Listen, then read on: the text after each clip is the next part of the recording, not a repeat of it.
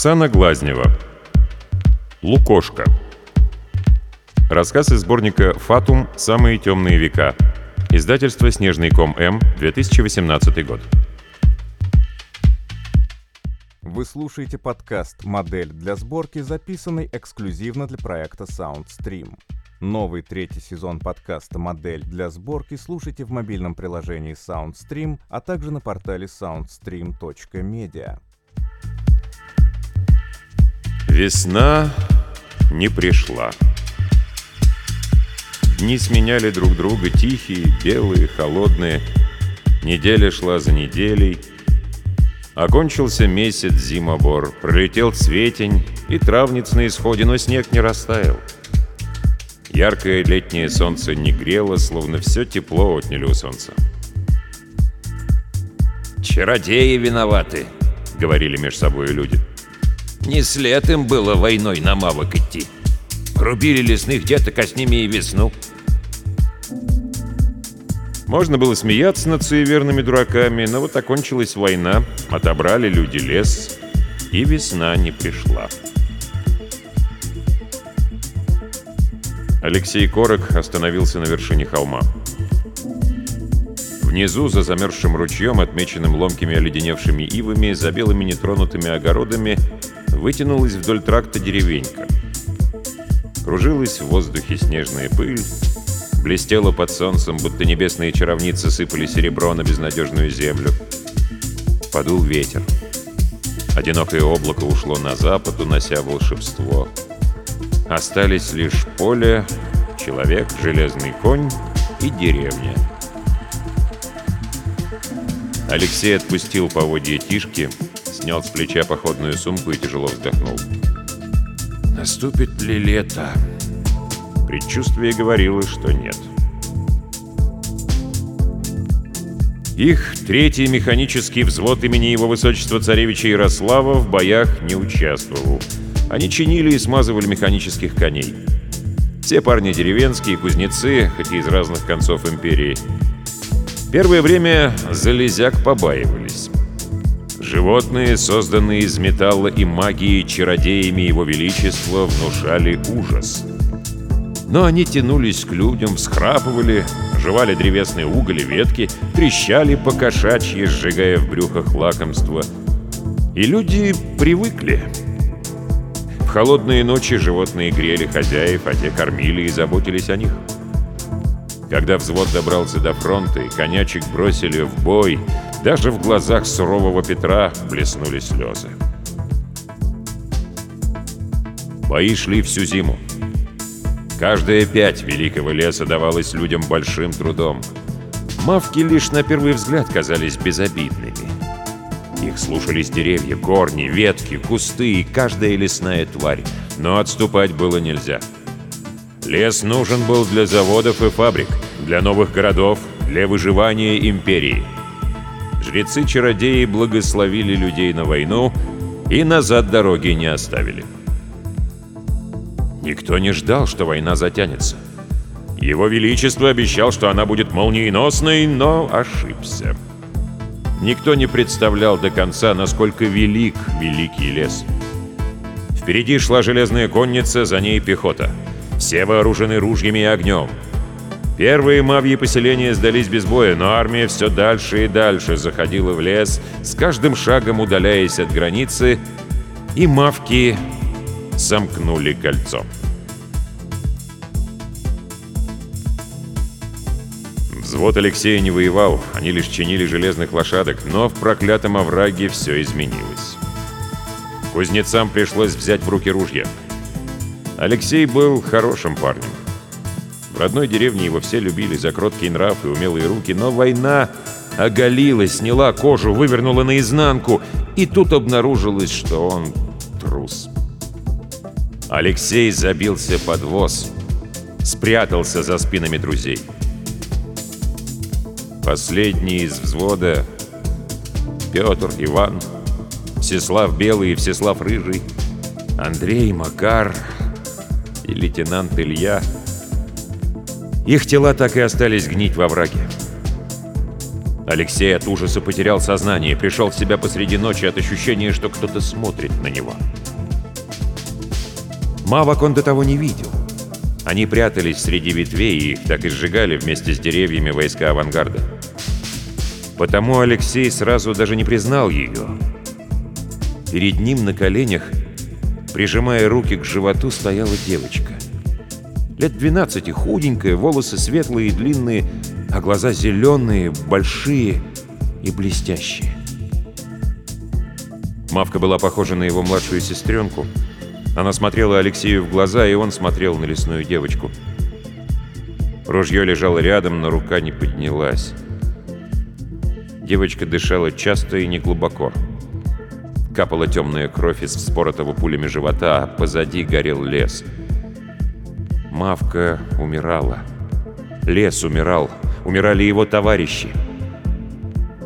Во враге невредимым оставался лишь Алексей Корок.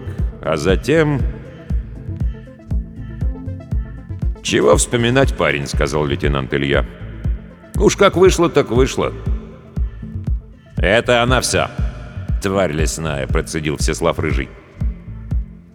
«Я слышал такие истории от брата, да думал, что сказки», — согласился Макар. «У них иначе все устроено. В одном теле несколько душ уживаются. Мы им странными, верно, казались, расточительными. Словно в лукошке по одному грибу лежит. Вот помирая и собирала она в тебя, Лёшка, как в лукошко души человечьи. Ты ж цел был, а остальные лукошки порченые». «Лукошка!» — рассмеялся Андрей. Но так Алексей себя и чувствовал. Семь сослуживцев, он и Мавка.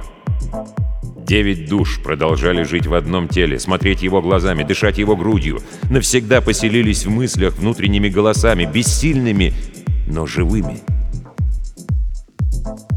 «Выпей сегодня винишко за наши души, парень», — примирительно сказал Петр.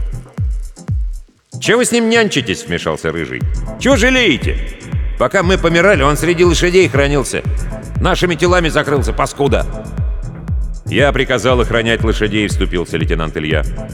«А он сохранил?» Алексей тряхнул головой, вдохнул полной грудью колючий от холода воздух.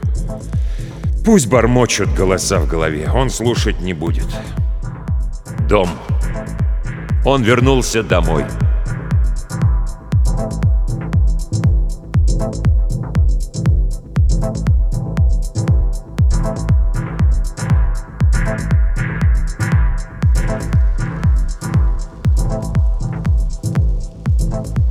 Внизу, за темной полосой терновника, примерзшего к спящему ручью, за хлипким мостиком из бревен начинались огороды. Деревенька Кроткая вытянулась вдоль ручья, вдоль старого тракта, заваленного снегом. Отсюда с холма виднелись крыши родительского дома, ветви акации, запертые на зиму ворота для выгона скота. Жив ли еще тот скот?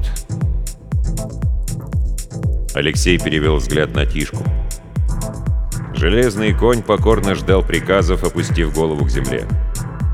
Некрасивый, собранный из останков своих товарищей прямо там, на поле боя, как и его хозяин. Это он вынес Алексея к своим, а затем прочь с фронта. Верный друг. Снежная пыль таяла на теплых металлических боках. Из ноздрей время от времени вырывались облака пара. Ласково трещал огонь, пожирая уголь в железном брюхе. Корок погладил морду коня. Тишка ласково ткнулся в ладонь. Они спустились вниз по едва заметной тропе, пересекли ручей, прошли мимо огородов и подошли к забору. Отпереть примерзший замок Алексей не смог. Пришлось обходить двор, добираться до узкой калитки. Сестра Анютка несла воду из колодца. Увидела брата, громко взвизгнула и выпустила из рук ведро. Вода окатила ледяными брызгами подол платья. «Мама!» На крик выбежал из дома отец, вышла мать из курятника, сплеснула руками, бросилась к сыну. Ему открыли калитку, стали обнимать, все плакали, даже отец. Голоса в голове уважительно молчали, не смея вмешиваться. От нежданного счастья никто даже не удивился Тишке, бросили настороженные взгляды и забыли. Когда улеглось волнение, когда мать перестала плакать, накрыли на стол. Пришел старший брат Виктор, живущий на другом конце деревни, принес кислого тернового вина. Прошлогодний картофель неприятно отдавал гнилью, мелкий, как вишневые ягоды. Сало тоже старое, из тех запасов, что хранят для жарки. Хлеб свежий, да немного. Мать стыдливо суетилась над столом. «Ты перекуси, сынок, а к вечеру я состряпаю. Соседей позовем, сядем по-людски». Алексей посмотрел за окно. Небо затянуло облаками, снова шел снег. Не посеяна пшеница, не засажены огороды, скотину кормят прошлогодним сеном и соломой. Да сколько их уже осталось? Сестра вернулась с улицы. За ней в дверях мелькнул цветастый платок, и сердце Алексея забилось быстрее. Марьяна. Он не помнил, как поднялся из-за стола, как оказался рядом. Невеста бросилась на грудь, заплакала, порывисто целуя в губы. И он прижимал ее к себе изо всех сил, вдыхал запах волос, целовал мокрые щеки. Затем сидели за столом. Отец наливал в кружки вино. Марьяна сжимала руку жениха, боясь отпустить. Затаив дыхание, прошептал Петр. «Не заслужил он такой девки», — бросил Рыжий. Оба были правы. Марьяна была красавицей. Черноволосые, черноглазые, веселые и добрые. Жили они по соседству, погодке. С детства играли вместе, выросли, влюбились. Родители заслали сватов, и предложение было принято. Обычное дело. Когда Алексея призвали на войну, они готовились к свадьбе. И вот он вернулся. Корок держал ее маленькую теплую руку, слушал веселый щебет, смотрел на раскрасневшееся от мороза и вина лицо, и сердце замирало. «Ох, горяча, небось!» — шептал над духом Андрей. «Люблю таких, ладненьких да мягоньких!» Алексей раздраженно махнул головой, но голос не унимался. «Грудки, небось, как мой кулак!» Корок до боли сжал ладонь девушки, она вскрикнула и отдернула руку. «Что с тобой, Лешенька?» — заглянула в глаза невеста. «Не дергайся, дурак!» — смеялся Андрей. «Я ж просто говорю!» «Не говори!» — угрожающе вступился лейтенант. «А чё такого? А то ты не думаешь, что у нее под рубашкой. Небось, ты ж голую девку-то год не видел!» «Молчи!» — попросил Макар. «Заткнись!» — приказал лейтенант, а не то... Но Рыжий не унимался. «А не то что! Я решил, меня боги за старые грехи наказывают. Не думал, что будет еще счастье в жизни. А поди ж ты!» «Завязывай, Андрюха!» — попросил Петр. Парень нашими спинами от смерти прикрылся. Пусть теперь отплатит, порадует мертвых товарищей. Он зеленый совсем. Может, я ему что, подскажу?» Илья взвыл, да ничего поделать не мог. Андрей смеялся. Раздраженно ругались Петр и Рыжий. Пытался успокоить всех Макар.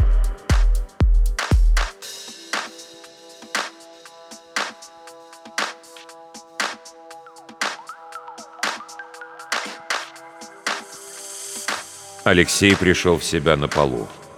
Отец и брат нависли над ним, держали за руки. Плакала мать. Белая от страха и жалости вжалась спиной в стену Марьяна. Сестра плеснула воды в лицо, и та, рыжая от крови из разбитого лба, потекла за шиворот. Отец запретил женщинам расспрашивать парня. Алексей забился в угол в сарае, вдыхал запах скотины и железа, прижимался к теплому боку Тишки. Он не хотел плакать, да злые слезы текли из глаз сами, по бабье. Голоса в голове пристыженно умолкли. Не будет свадьбы осенью. Не будет прежней жизни. Закончилось. Не по его вине, не по его желанию. Незнакомцы в золотых замках решили начать войну.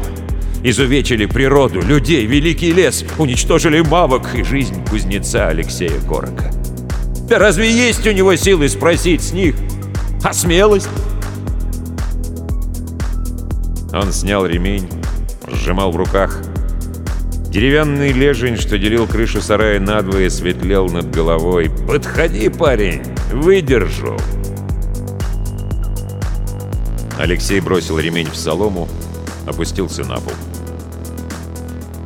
Он уже пытался. Дважды со дня окончания службы прилаживал веревку на шее, да так и не решился. струсил. Корок зажмурился, сжал зубы и тихо завыл. «Глупо, парень», — сказал Илья.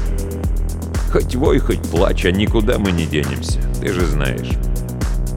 «Не жизнь, а задница», — согласился Петр. «Да другой не дают». Мавка молчала.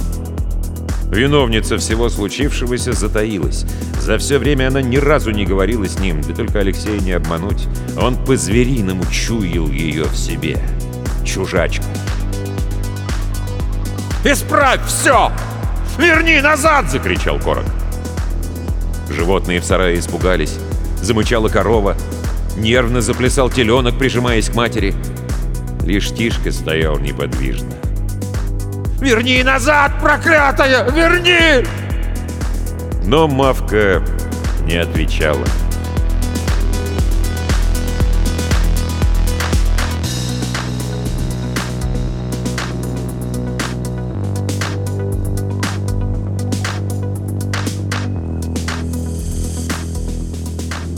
Праздничный ужин не удался.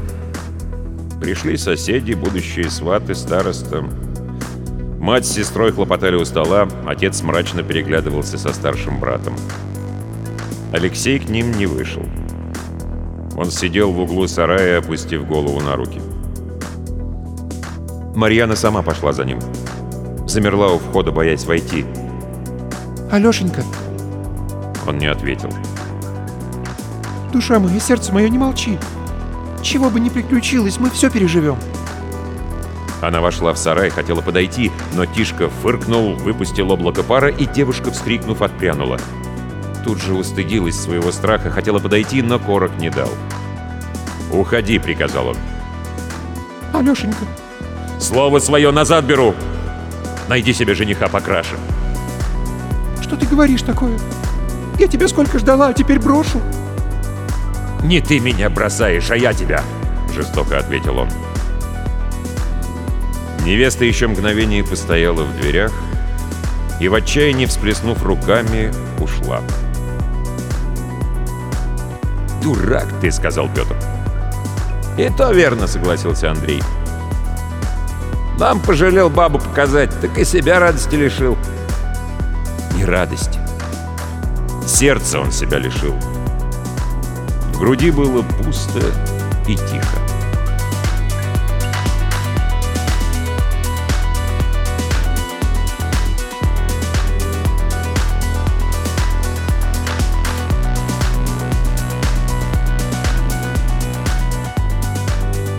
Когда гости разошлись, Алексей вернулся в дом. На улице стемнело. Слабо освещала комнату единственная свеча. Отец сидел за столом, рассматривая руки. Раньше он курил, да табак кончился несколько недель назад. Алексей тяжело опустился на лавку напротив, и отец, не спрашивая, налил ему в стакан вина. «Ну, как вы тут?» — тихо спросил Алексей. Отец пожевал губами, помедлил. Говорить он не хотел, да и Алексей предполагал ответ. Спросил лишь потому, что от него ждали вопросы. «Помаленьку. Скотина жива, слава богам. Сена много заготовили прошлым летом, есть еще на недельку. Как думаешь, сойдет снег?» «А что чародей наш говорит?» — ушел от ответа Алексей. «Митька?» — отец усмехнулся. Уехал в город к столичным магам за советом. Уже месяц как нет вестей. Сбежал, сучий хвост.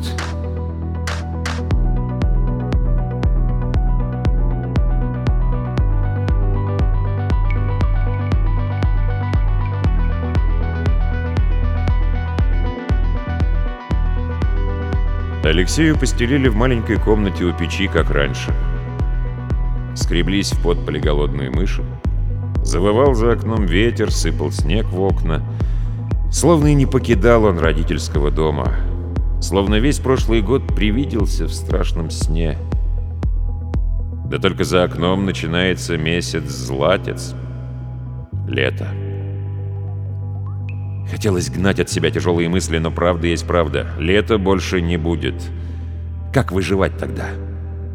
Скотина передохнет, а за ней и люди?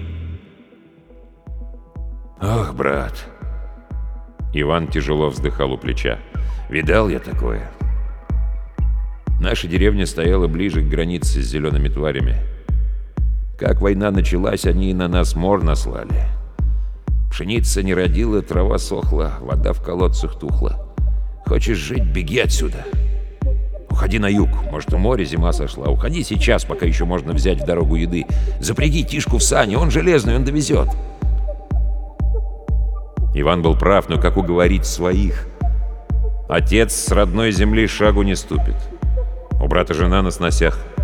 А Марьяна? Ее семья с ним и говорить не станет. На соседней лавке спала сестренка. В полумраке Алексей видел лишь очертания маленького тела. Мысли вернулись к Мавке. Сколько лет было ей? Была она древним чудовищем, безжалостным и диким, как вековой лес, или лишь ребенком, напуганным, затравленным и отчаявшимся? Желала она зла, собирая в него души людей, которых он предал, или просто спасалась, как могла? «Не думай о ней. Тварь себя спасала, ты для нее лукошком стал, ни больше, ни меньше», — проворчал Андрей. «Ты должен попытаться спасти своих», — настаивал Илья. Но Алексей так и не решился поговорить с отцом.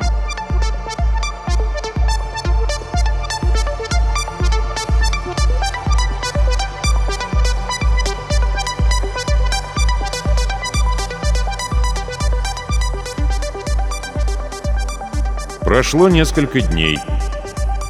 Припадки больше не повторялись, но по деревне поползли слухи. О нем, о его коне. Прокляли мавки Лешку Корока. Он и в деревню несчастье принес. И кони его нечистые, черная магия в скотине. Попомните наши слова. В деревнях за рекой, говорят, снег тает, а у нас вторую неделю метет. Так и знаете, пока он и его скотина в деревне не видать нам весны. Работать обратно в кузницу Алексея не взяли. Когда-то любимого ученика кузнец встретил неприветливо. «Давай потом, парень, не до тебя сейчас». «Видит боги, это твоя теща языком метет», — посмеивался Андрей. «Нужно было слушать Ваньку и бежать», — добавлял Белый. «Того и гляди, придут ко двору с вилами». «С вилами? Глупость какая!» — озвучивал мысли Алексея Макар. Но Белый оказался прав пришли. День выдался ясный. Солнце заливало двор слепящим светом, серебрился снег, блестел самоцветами иней на деревьях. В такой погожий день люди с вилами казались смешными и нелепыми. Да только у Василисы Маковейки умерли от чехотки дети и муж — ее брат Федор пришел за сестру спросить, потому как сама женщина не в себе была. Назар Сухорукий забил всю скотину, дети голодают. И сдохли лошади и корову у Игната Скоробогатого. «Тварь железную пусть нам отдаст, а сам из деревни убирается». «Куда же он пойдет, люди добрые?» — плакала мать. «Молодой авось, найдет себе место!» «Ответим!» — требовал лейтенант. Негоже взрослому мужчине за спиной матери стоять!» «Ответь!» — вступал Петр. «Они совсем сдурели от голода. Это твой дом, твоя лошадь. С какого перепуга ты должен уходить? И Тишка тут при чем? Боятся, так пусть не подходят!» «Тишку отдавать нельзя», — соглашался Иван. «Когда совсем плохо станет, только он поможет. Обычные клячи, отощавшие от голода, далеко не вывезут». «Да что он им скажет?» — удивлялся Макар. «Страшно людям, вот и несут ерунду. Кто же их осудит, когда у них такое горе?» Стоящие впереди Назар и Игнат попытались оттолкнуть отца и мать, дотянуться до Алексея. «Бей!» — требовал Илья. «Если не дашь отпор сразу, они победят!» «Не вздумай, свои же!» — возмущался Макар. «Ты человек вообще? Или верно, лукошка плетеная?» — кричал Андрей. «Ни смелости, ни мозгов, одна береста гнилая!» «Если тронешь кого, точно изобьют», — добавлял чей-то трусливый голос, но Алексей уже не понимал чей. За него вступился отец. Ударил первым, и Игнат завалился спиной на забор. Второй раз ударить отец не успел. На него накинулись Назар и Федор. Отчаявшиеся, они совсем потеряли головы, били старика смертным боем. И тут уже не осталось времени для споров. Алексей драться не умел никогда, но оттолкнул мать, повисшую на локте, и бросился к Федору. «Убьют тебя, сынок!» — заколосила мать. Но уверенный голос лейтенанта не в голове, рядом, за правым плечом отчетливо и громко возразил. «Это мы еще посмотрим!»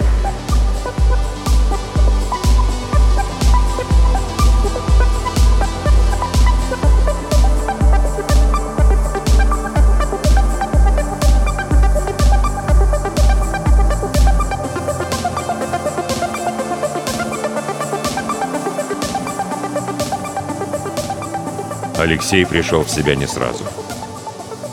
Перед ним посреди двора валялся Федор, размазывая по лицу кровавые сопли. Плакали за спиной сестра и мать. Отец сидел у ворот, прислонившись спиной к доскам и скалил в усмешке окровавленные зубы. Алексей посмотрел на свои руки, на Федора и отступил. В голове шумело. Корок языком подтолкнул расшатавшийся зуб и выплюнул в снег. Ликовали Илья и Петр, Иван и Андрей, а ему было страшно. Игнат поднял товарища с земли и потянул прочь со двора.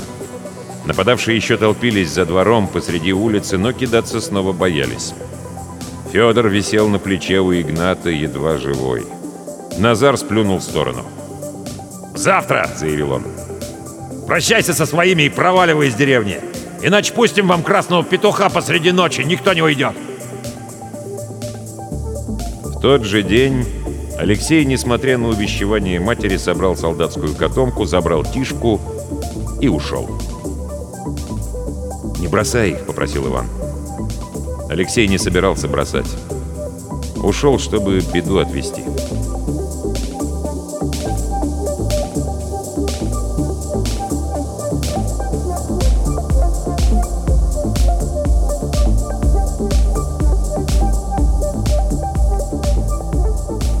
Дом деревенского чародея стоял за околицей, отделенной от деревни зарослями терновника и клеверным полем.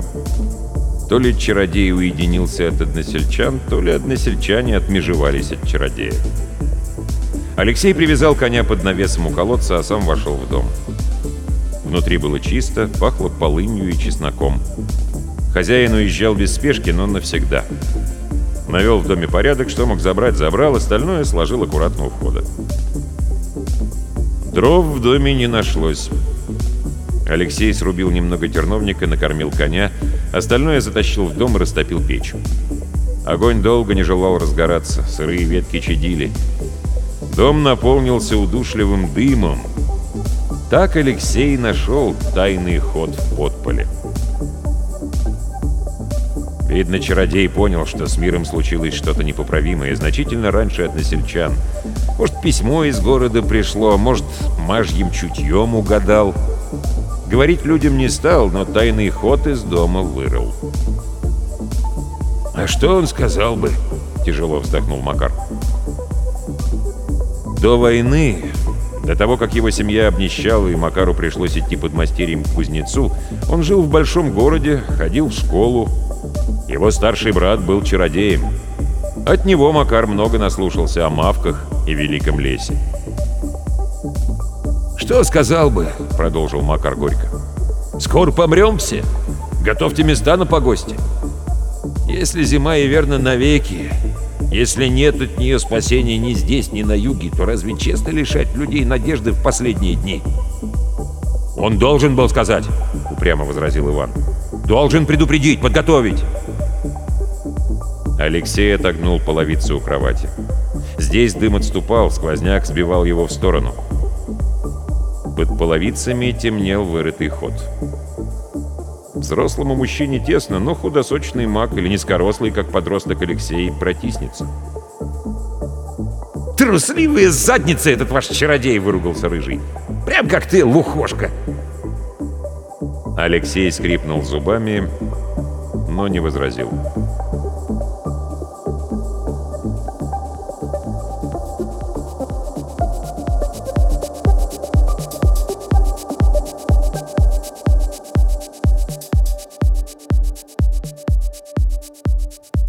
День прошел, и второй.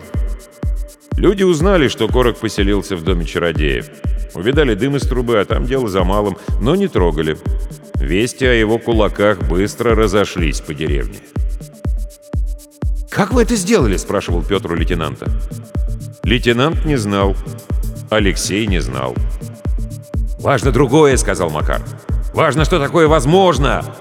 Пусть нужен особый случай, пусть не каждому из нас это окажется под силу, но, Алексей, ты только представь, если мы не просто мухи, жужжащие в твоей голове, если можем поделиться тем, что знаем и умеем, представь, кем ты можешь стать, мы все!» Но Алексей не хотел представлять. Он и так чувствовал себя многоголовым чудовищем. А если Макар прав, тогда и многоруким, многосильным. Сможет ли он удержать эту силу в себе? Не навредить?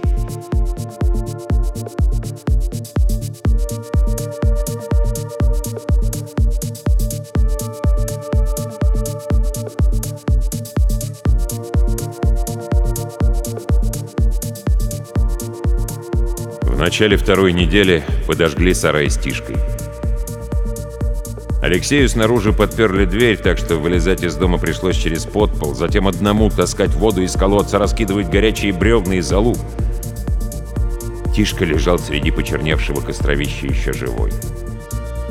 Огонь растопил стеклянные бусины глаз. Конь беспомощно водил головой из стороны в сторону, ища хозяина, пытался подняться на ноги, но от жара сломался паровой цилиндр внутри. Ноги коня не двигались. Пепелище быстро остывало на морозе. Пошел снег. Падал белый в черное, превращался в воду и сразу в липкую грязь. Алексей не мог сам поднять горячего, тяжелого коня. Он стоял рядом и плакал. Его спутники молчали. Все жалели Тишку.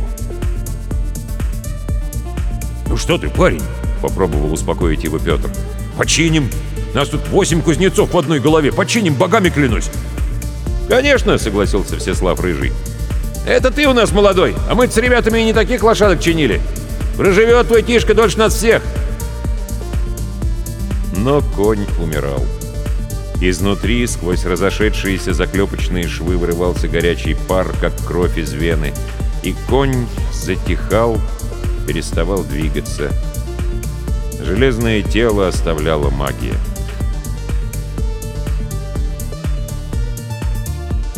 Тогда они все и услышали Мавку впервые. Девочка не говорила, пела. Тихая песня-шепот, песня-вздох, песня колыбельная. Никто из смертных не знал, как чародеи оживляют лошадей. Это была большая тайна, оберегаемая магами больше собственной жизни. Откуда она ведома Мавке? Может, тоже украдена у лесного народа, как и их земля? Пела Мавка не в голове, в заправду. Рядом с ним, за плечом, оглянись, увидишь. Алексей оглянулся, но вокруг была лишь ночь и песня. Тихие переливы колокольчиков, ласковый говор, щебет соловья, журчание реки, шелест листьев, дыхание жизни. От этой песни замерла вокруг ночь, перестал идти снег, а железный конь притих, слушал.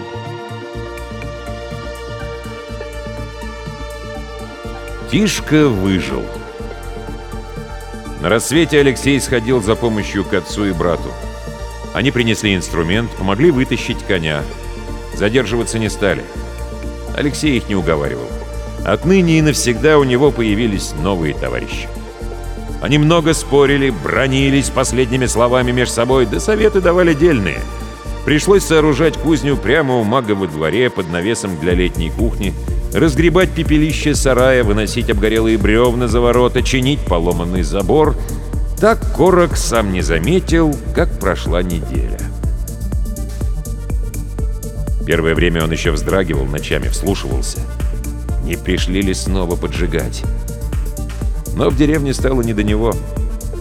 Дохнул скот, а тот, что не сдыхал, приходилось резать. Плакали над коровками-кормилицами бабы, резали кур несушек, Последнее зерно уходило в рыжий пресный хлеб. Зачистили по ночам оголодавшие в лесу волки, выли под окнами, бродили у Алексея по двору, пробовали даже на тишку лаять, да быстро отступили, получив железными копытами по зубам. Притихли голоса в голове. Да и о чем тут говорить? Алексей сам видел, к чему все идет.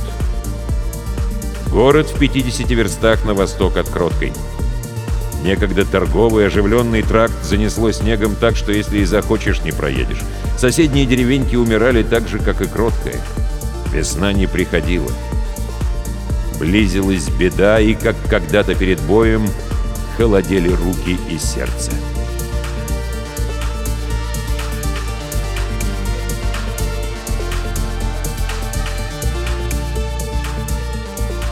Сны Алексею не снились с детства. Оттого ли этот сон так походил на явь? Битва в проклятом овраге. Он вновь прижимался спиной к перевернутому возу, зажимал руками уши, жмурился от едкого дыма, а вокруг трещал огонь. Алексей оцепенел от страха. Наяву все его побратимы были там, впереди, в огненном плену, но во сне они стояли над ним. Всеслав Белый и Всеслав Рыжий, Петр и Иван, Андрей и Макар, Илья. Лейтенант с опаленными волосами и ресницами, перемазанный в саже, опустился перед ним на колени, заглянул в глаза. «Проснись, друг!» — просил он. Алексей уже понимал, что треск огня настоящий, что дым, дерущий горло, настоящий, но не мог открыть глаз. Холод и усталость сковали тело, словно все пережитое за последние месяцы одним тяжелым камнем легло на грудь. Стыд за собственную трусость, Тоска по Марьяне, тоска по семье, бессилие и одиночество.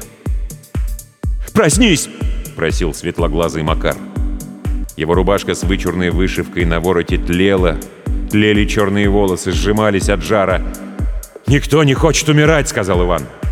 Дым застилал его, укутывал, особенно дважды.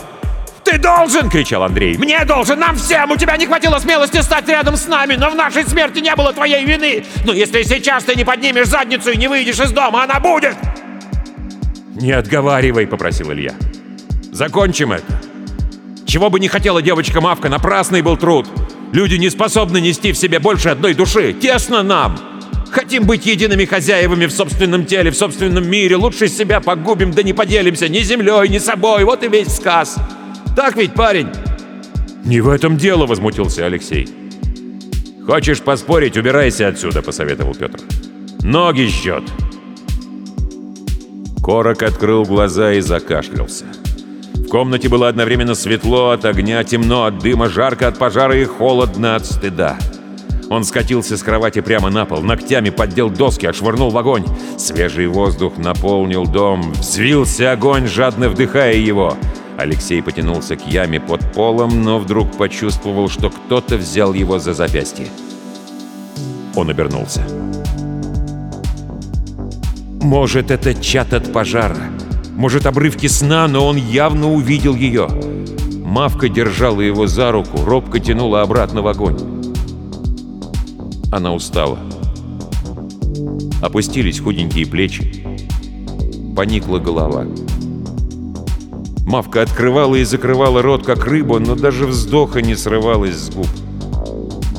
Тогда в лесу, оглушенная страхом и болью, она просто хотела жить. А сейчас, так далеко от леса, так далеко от всего, что помнила и знала, последняя из своего рода, запертая как в клетку в человеческий разум, она безмолвно просила его остаться в горящем доме. Исправить ее ошибку. Алексею стало вдвойне стыдно.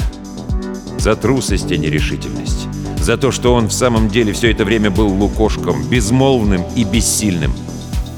Жар от костра или от близкой смерти, но Алексей вдруг увидел себя со стороны. В умирающем мире, где не осталось мавок, а люди не имели сил бороться с зимой, он уже не был обычным человеком, не был просто Алексеем Короком из деревеньки Кроткой, а значит, не имел права держаться за свои страхи, за прежнюю жизнь и прежнего себя. «Глупые», — сказал Корок устало. Ты так много сделала, чтобы мы выжили, а теперь хочешь сдаться?»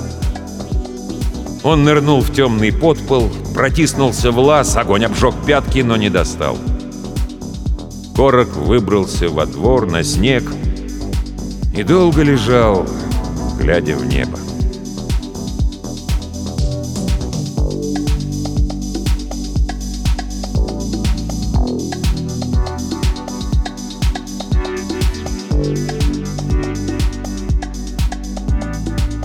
Догорали развалины дома. На востоке светлело небо. Алексей сидел у колодца, не отводя взгляда от огня. Босой, одетый лишь в обгорелые исподние, он совсем не чувствовал холода.